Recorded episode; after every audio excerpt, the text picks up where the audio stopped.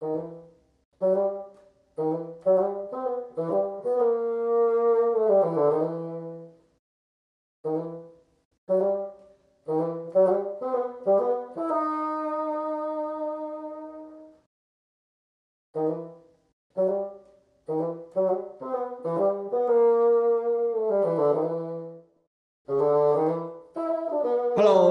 好，欢迎收听卡克洛奇拖鞋下的沙龙，我是节目主持人蟑螂。今天呢，又是一个月一次的艺术家传播链的单元，我们会邀请到这个 Joyce 万万博士。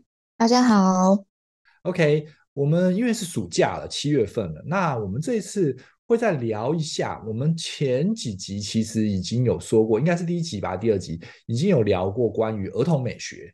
那我们今天呢，是要再聊一个更深入一点关于儿童跟艺术的部分，就是更实际上的如何让小朋友可以呃看懂、欣赏以及操作这个美术跟美学的这个部分。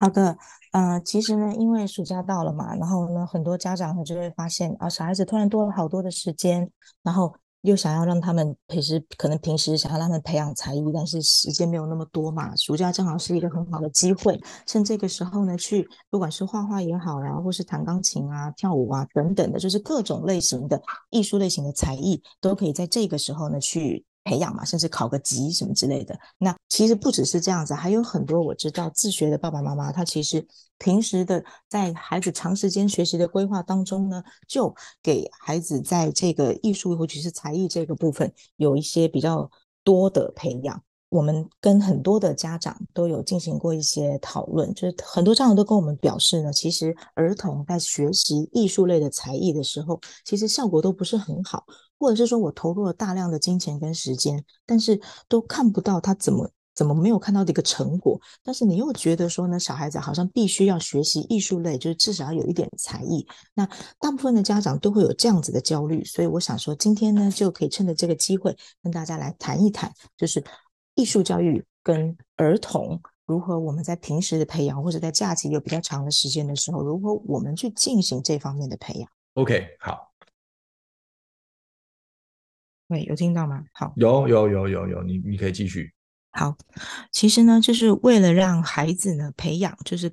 多元的兴趣跟长处嘛，就是每一个家长都会让小孩去学习一些才艺。那有的家长甚至会让学习两种以上的才艺，比如说女生很多都是弹琴又画画，或是弹琴又跳舞。画画又跳舞等等，这是最常见的几个项目。那为什么要学这一些呢？其实很多家长他都只是为了说啊，让小孩要懂一下，就是不要说大家都会，我不会啊，或者是说，虽然说以后你不一定会这一项技术，但是你要懂得欣赏啊。但是在这个上课、在学习、在练习的过程当中，慢慢的就是家长的心态就变了。其实这跟小孩真的没有关系，这个一定是希望各位听众家长要去自我思考一下，你一开始可能只是希望你的孩子能够在这个艺术上、才艺上能够多一个能够让他自己喜欢的一个兴趣也好，让他长大了，如果他在工作之余压力很大的时候，他还可以去弹弹琴啊、画画，舒解一下他的压力。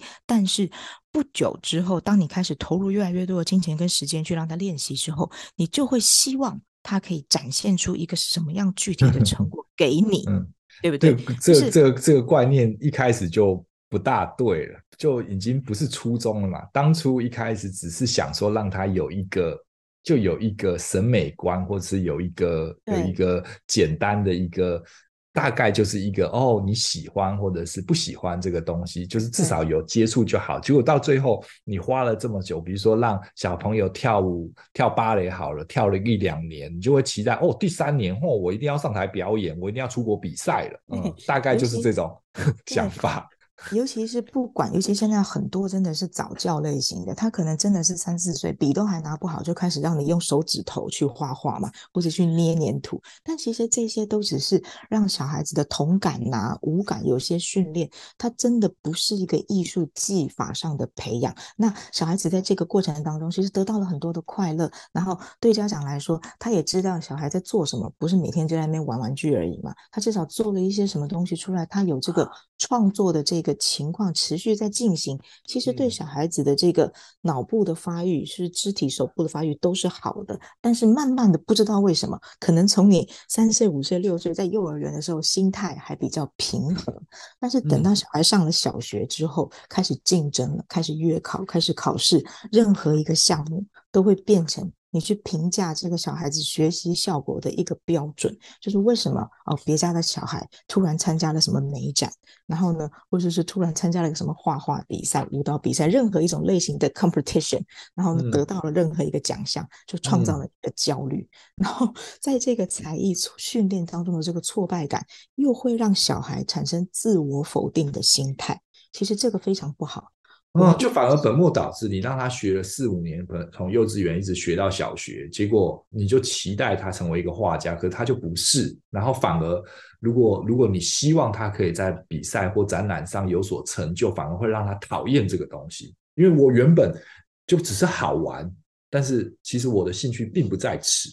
但是如果家长有这样子的心态进去，上反而原本的这些好意变成是负面的。您要说应该是这样吧？对不对？对，就是。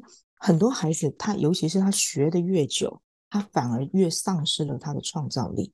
其实这个就是才艺训练的一个很大的问题。我们在早教的时候，其实很多家长，你听到这一段，你开始反思，尤其是早教就开始做艺术类型训练、探索跟摸索的这些家长，其实你的孩子在幼儿园，尤其在扩在更小的时候，他们做的这些事情，他不管做什么，你都会说：“宝宝好棒。”小孩，我我我妈做的好棒，然后真好看，或者唱歌真好听，跳舞跳的真可爱。对啊，两三岁画一个什么东西，跳一个什么舞，唱一个什么歌都好啊。你不会跟人家比嘛，对不对？有跳就好，有画就好，都是好的。对啊，对，然后 都会觉得很棒。嗯因为你会觉得哇，他怎么这么有想象力？他做出来的这个东西怎么我都想不出来，都会觉得很棒。可是不知道为什么，其实你知道为什么？就是你的功利主义心态严重的影响了你对你孩子创造的一个判断能力。你会开始会希望他画得像，画得好，而不是画得有创意。就是你会觉得说，为什么别人家的小孩突然看到就是全班的小孩子的作品展示出来，突然有一个人画得特别好的时候，那个心态就歪掉了。嗯、可可可可是那个好也要看家长们对于美术的造纸吧？你觉得的那个好是不是是不是他画的比较像，而不是他画的比较对，对他的那个用色？对，因为如果你不你又不懂的情况之下，你只会以先入为主的观念觉得这个好，或者是大部分的人觉得这个是好的，而不是真的好。Exactly，其实。大多数的家长，你你自己本身没有受过专业的美术训练，你也没有受过专业的鉴赏训练。你所谓的画得好，就是画得像；嗯、然后你所谓的唱得好，或是跳得好，就是音准好听，嗯、唱的歌词正确。啊，世俗里的啦，世俗里的大众就是这种环境标准。嗯、但是这种标准呢，其实对你的孩子去要求之后，你就会发现几个问题。第一个，你会发现你的小孩明明学了很多才艺，但是对于升学是没有帮助的。很多家长。嗯到了比你要到升学门槛的时候，你就会放弃才艺。你第一个放弃的绝对是才艺，第二个才是体育，因为体育还是比才艺来的重要，身体好很重要。所以他可能第一个放弃才艺，第二个放弃体育，最后通通都放弃直升考试。这个就是我们可以看得到很悲惨的，就是升学主义下的一些升学主义下是啊，一直都一直都是这样子啊，一直都是这样。美术一定是最先被放弃，因为最没有用，最花钱，然后又看不到成就。对，所以随着年龄的增长，你明明让小孩学了很多才艺，然后你又觉得对对，对于未来没有用，然后呢，到了过年过节大家聚在一起的时候，他还不能表演，这个就是我觉得很纳闷的一件事情。很多家长都说他能不能去表演一下？就是你学才艺的目的是为了娱乐大众吗？他到底你的目的、你的初衷已经完全变形了。所以每次当我在跟家长进行沟通的时候，我都希望家长好好的想一想。你到底一开始为什么要做这件事情？你是为了让你的孩子快乐，让他有创意，让他的脑袋灵活，对不对？那你现在做的这些事情跟这个有关系吗？是没有任何关系的。你要让他脑袋灵活，然后你要让他画得像，这怎么有可能？嗯，大部分人投资就是为了春晚，对不对？对，所以。对，就是为了对吧？就家族聚会的时候，谁的小孩能够去弹个琴、唱唱歌、跳跳舞，就是没有必要。就是我觉得真的就是耍猴，这个是没有必要的。那很多才艺的这种培训方式，因为你为了让他跳得好，你为了让他怎么样怎么样，其实你更多磨练的是他的技术，是他的苦功。那这个苦功，其实对你真的希望他的品味、兴趣、素质，甚至气质的这个培养没有帮助。帮助是零，甚至是负面的。嗯，还有更严重的一个，就是它反而加深了你跟你孩子之间的距离感。你明明是希望通过这个，你是为了他快乐，为了他好。你看到他的作品，你也好高兴。明明大家小的时候，他不管做什么，你就觉得哇，妈妈可以跟你一起，或者爸爸可以跟你一起，我们一起来做这个，很棒。结果后来变成他自己一个人在他的小空间当中拼命练习，拼命练习，只为了得到。一个夸奖，那这不是加深了你跟他之间的距离感吗？那这个学习到底有什么意义？嗯，这个其实是从真的是小学。到硕士生，因为我在大学教书的时候，我辅导的是硕士生，连硕士生都找我，都跟我说这个，我不管做什么，就是我妈都问我说这个东西我能不能展出，我的个展什么时候展，就是他的这个心理压力背负了这么长的时间，所以我觉得、嗯、应该是从小学就开始这个这个鸿沟，家人跟小孩之间的这个鸿沟，从小学开始一直到硕士或者是博士，一直这个阴影在地在。原生家庭里面如果有这样子的状况的话，其实就一开始就慢慢的扩大，而且随着年龄越大，这个心理状况的不稳定其实是更加深的。对，其实我觉得这一期我非常希望说给各个家长听，就是由于这些家长其实对于艺术领域的不了解，或者是片面的了解，你不完全了解比不了解更惨，他就会造成对培育孩童的这种焦虑。家长就会普遍选择一种技术型的才艺去进行学习，让你在某一个技术做得很好啊，至少以后可以当画画老师，至少以后可以教钢琴。我觉得这个都是非常错误的一个想法。你会觉得至少至少以后对对对，就很多你会听到这种说法，但是是没有用。你会觉得说这些东西，我们刚才重复到的，耗费大量时间，小孩子没有办法坚持之后，你又骂他。对不对？然后呢，其实学习艺术，我们都知道天分真的非常重要。有天分的孩子跟没有天分的孩子，他就是十万八千里。有天分的孩子，他就算不用太努力，他一样是一一接触，马上就是作品，马上就出来了。但是有天分的孩子，他非常的努力，也不一定能够有所突破。那你为什么要让他这么不自信？你为什么不让他就保持在兴趣的部分呢？还有就是。嗯你会觉得这个东西没有办法用，你就算辛辛苦苦，你真的练成了，你未来的时生涯当中，就连你公司尾牙，你都不可能上去跳芭蕾。你，你对于这个你的要求到底是什么？所以这种类型的严肃艺术、专业艺术的这个它的应用性、表演性其实是非常低的。所以我是很希望提供大家一个新的学习艺术的概念跟方法。这个我希望所有的家长。真的可以听进去，然后思考一下，你应该怎么样通过这个新的学习方法，让你能够达到你一样原先是希望孩子能够有创造力的、有思考能力的、嗯、手脑可以协调的，然后呢，一样是。呃，可以跟你有更多的互动的，就是以后我希望你们可以一起去看画展，一起去听音乐会，一起去看表演。你们家长跟孩子之间是有交流的，不是你很多我在我在画廊或者我在美术馆，真的经常听到孩子妈妈带着孩子说：“哎，你画了那么久，你跟妈妈说这个东西在画什么？”我靠，这太糟了，对啊，对不对？嗯、就是、嗯、就是或者说哦，你你看你画了那么久，你能不能画得像他那样？就是我真的很想，我真的很想拜托一下这位家长，你能够画的像他那样被挂在美术馆里面，你知道要有多少的天分跟多少的努力，然后还有多少的机缘吗？这不是孩子可以，嗯、这不是一个 demo，这对你来说不是一个 demo，、嗯、这不是应该小朋友应该要承受的的的的状况。对啊，语言上或者是这个实质上的这种想法，都会造成很大的一个伤害。嗯，你可能就觉得就讲出来一个很随便的一个一句话，觉得没什么，对。可是对于幼小的心灵来说，不要说幼小，就像是如果你现在牵着一个博士生说了这样子的话的时候，那更伤，那个伤害绝对会比一个小学生来的更糟，因为他更难 handle，因为时间沉积的越久，那个张力、那个恨那个力量其实是更糟，你们之间的隔阂就会更远。没错，所以我真的很希望，当然我我也希望努力的在就是推广这个概念。我自己现在也成立了一个新的就是艺术教育的机构，在推广我的理念，就是我希望各位家长，就是你要放弃这种功利主义的想法，在儿童艺术教育里面，你已经有那么多的项目逼着他去努力了，学科上的也好，对不对？各种竞技上的也好，我们不要再把这个，你可以让他。放松的一个角落，让你们亲子可以沟通的一个角落，再把它变成另外一个竞技场，这个真的是非常没有必要的。而且我们知道，就是艺术它本来就不只是一个技法。当我们去欣赏艺术，不管是视觉艺术、动态艺术等等也好，第一个你是欣赏它，你是感受它，感受到它带给你的那种快乐也好，不同的感情也好，让你去忘却。你现实中遇到的所有的，不管是痛苦啊，或是各方面的压力，它是 relax。你听音乐是 relax，你为什么把听音乐也变成是一个痛苦？演奏音乐也变成是一个痛苦？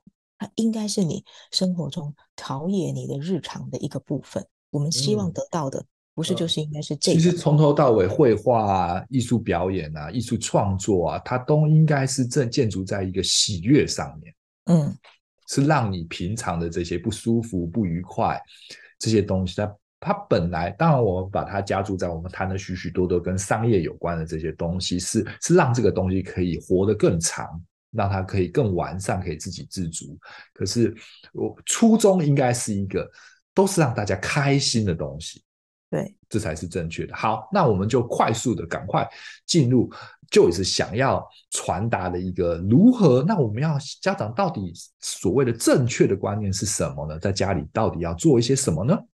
很简单，其实我想大家都明白这个道理。我讲完，大家都会觉得说啊，这个我在家其实也可以操作。但是大家记住三个：第一个叫做观察，第二个叫做思考，第三个叫做表达。其实这个对于任何一个艺术门类，甚至学科类，它都是一个通用的方式。那这个方式是什么呢？第一个观察，比如说你看到一幅画，你听到一个音乐，你看到一个表演。首先，第一个你是去欣赏它，就是观察它。那这个欣赏呢，它不是漫无目的就待在那边脑袋放空的去欣赏，而是你看到了什么。你可以跟孩子去讨论，比如这段音乐放出来，你听到了什么？不管是我听到了哪一种乐器，我听到了高的音、低的音、快的音、慢的音，或者是我看到一场表演，我看到好几个人在舞台上，他们在做什么？他们表现的是快乐还是悲伤？他们在讲一个故事吗？或者是我看到一个画作的时候，我看到的是什么画？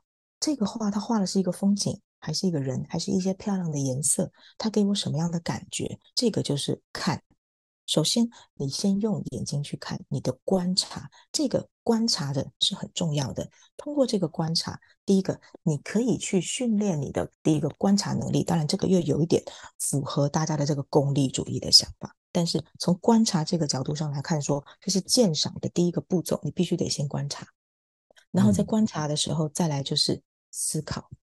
我看完这个东西之后，我们来想想看，刚才这个是什么？好。我看到了，或者是我听到了铜管乐，我看我听到了弦乐，我听到了钢琴，或者我听到了人的声音。那这个声音它是什么？它想要表达什么？当你在思考的时候，你就会发现你需要的是知识，而不是技术。你在观察的时候，你需要的是耐心跟细心，也不是技术。当你再去观察的时候，耐心不够的，或者是他的。呃，不够细心的，他看到的东西就不够多。再来，你可以发现你孩子的，你需要培训，或是你需要帮助你孩子，其实这些部分有耐心的、有细心的孩子，他在做任何事情，他其实发展都是不一样的。再来，当我们在思考的时候，他思考的周不周全，或是他的思考是不是非常具有创造力的，或是他的思考是不是有个人特色的。那他这个思考，不管是从画面他看到的这个东西来进行思考，他听到的，他了解到的去思考，你也可以去反推他的理解能力，他能够看到什么之后，他想到什么，他理解到什么程度。其实这个完全是以艺术作品作为一个媒介来进行这一方面的理解跟思考。最后，第三个环节叫做表达，我能不能把它说出来？比如说孩子，尤其是年纪比较小，或者是男孩子，因为他的语言表达能力会稍微差一些的时候，他的收集到的词汇不那么多的时候，他表达的不精准，他看到什么他都说好漂亮，他看到什么他都会说，听到什么都说好好听。那他能不能够用更丰富的词汇去表达呢？那你就要去诱导他，去引导他，跟他说：“你今天看到的这个画，那它跟刚刚那一幅画又有什么不一样呢？他给你什么样的感觉，或者是你觉得怎么样？而不是母母亲，或者是父亲，或者是老师，或者是导览员告诉你这个东西是怎么样？不是，你不要告诉他，你要让他去说。他说的越多，他想的越多。”他就会看得越多，他可能一边说一边想，又一边看。哦，我发现这边还有一只猫，哎，我发现这边还有一个颜色，我刚才没有看到。那这个颜色，它现在又给我什么样的感觉？嗯，就是这是这是这是原则上是，嗯，在在表达的过程中，也会延也也会回到原本的第三三原则的第一个原则嘛，观察。对，就是如果如果你想要讲的越多的时候，你就会想要回头去看。因为我刚刚没有看清楚，所以我想要再更仔细的看，所以，所以这三个原则其实是一个循环的。如果你想，你想要在最后的 output 是一个更好的状况之下，你就必须要吸收的更多，你才能给的更多。如果你吸收不够多，那是没有用的，你就讲不出东西来，就只是好漂亮、好可爱。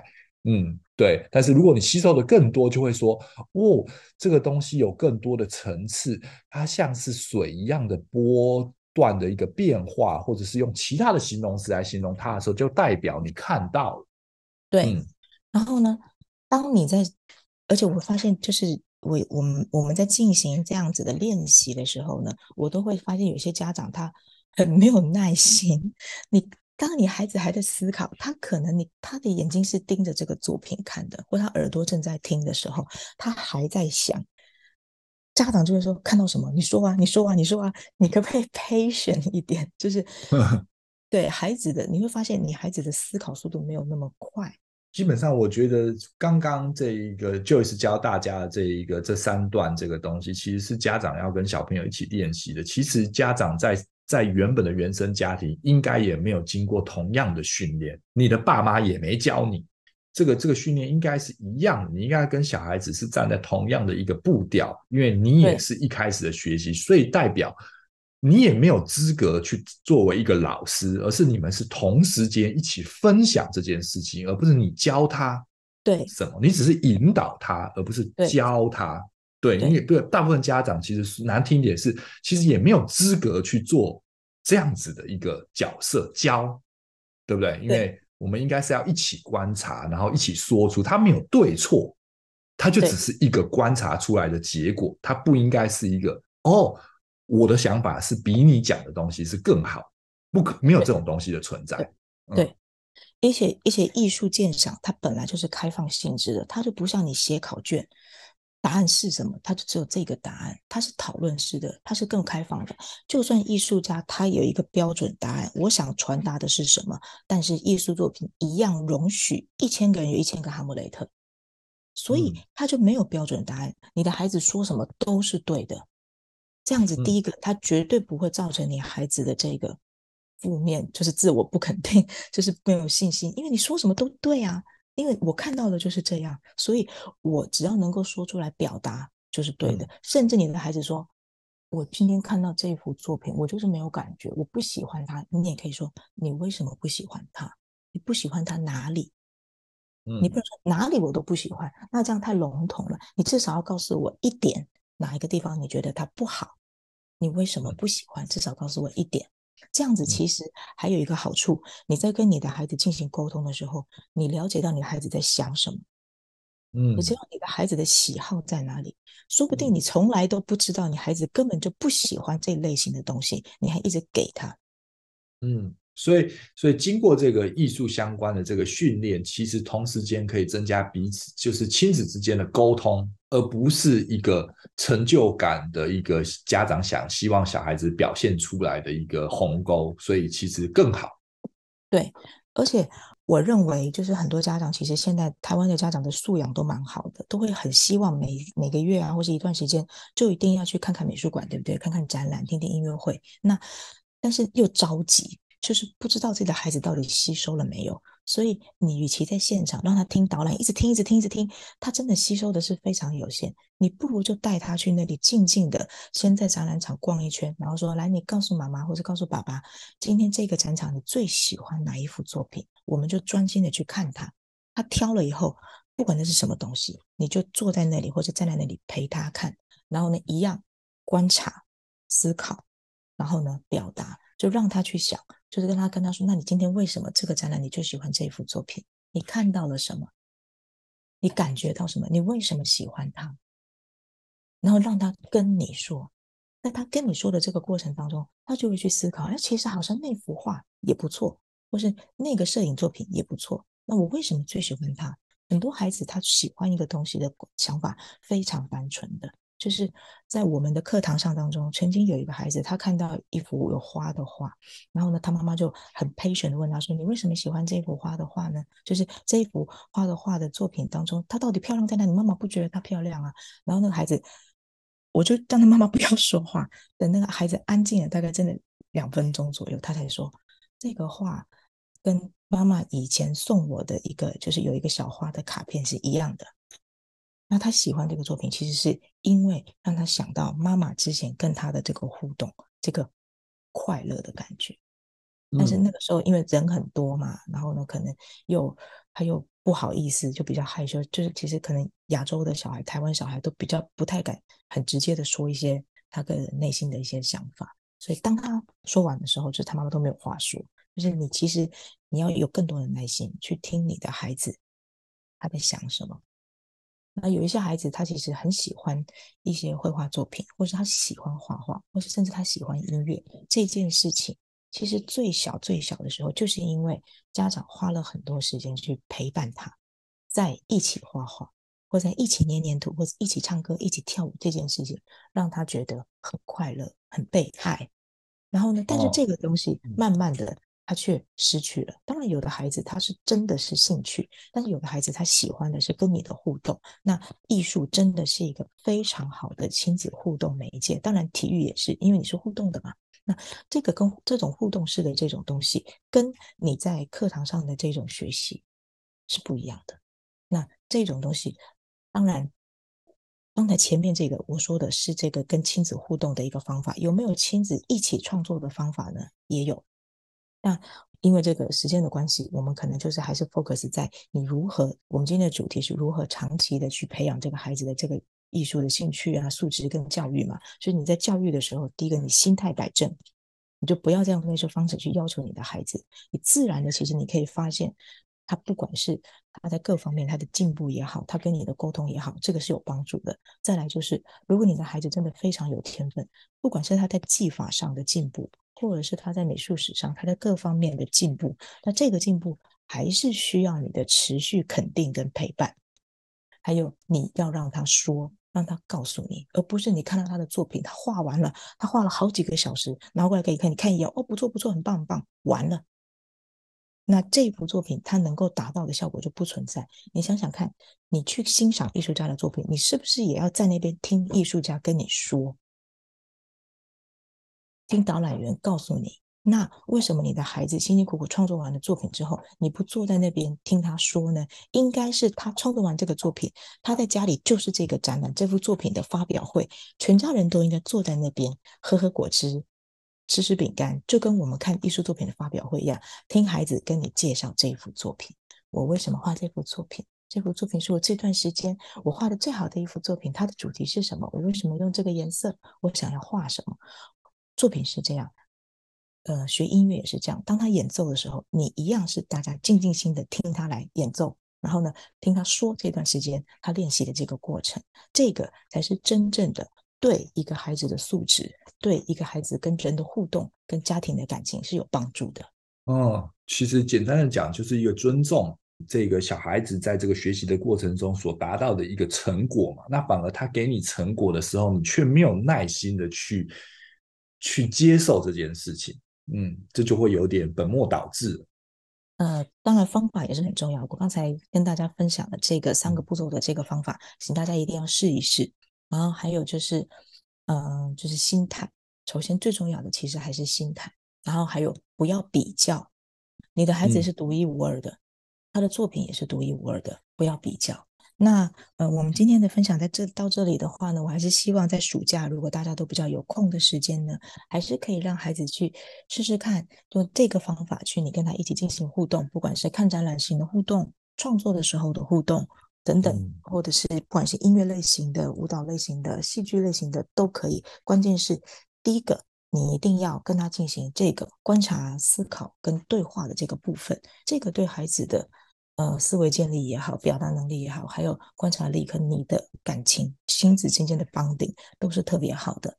然后，当孩子在说的时候，嗯、不要打断他，不要 judge 他，不要评价他，嗯、然后不要把他的 任何一个成果去跟其他的人去进行比较，不要去评断跟比较，我觉得是一个很重要的一个环节。对，因为因为没有比较就没有伤害。记住这个词，对，对任何事情其实都是的，嗯、就是比较，尤其是艺术这种东西，它就不应该在一个，就是就是一个在一个比较的范畴里面，这是一个非常不对的。对，这其实对很多家长来说，这可能有一点很容易比比较是很容易的事情，因为因为学校就是一个这样子的环境，我们的大环境就是一个比较，对，所以你要在这个阶段不去。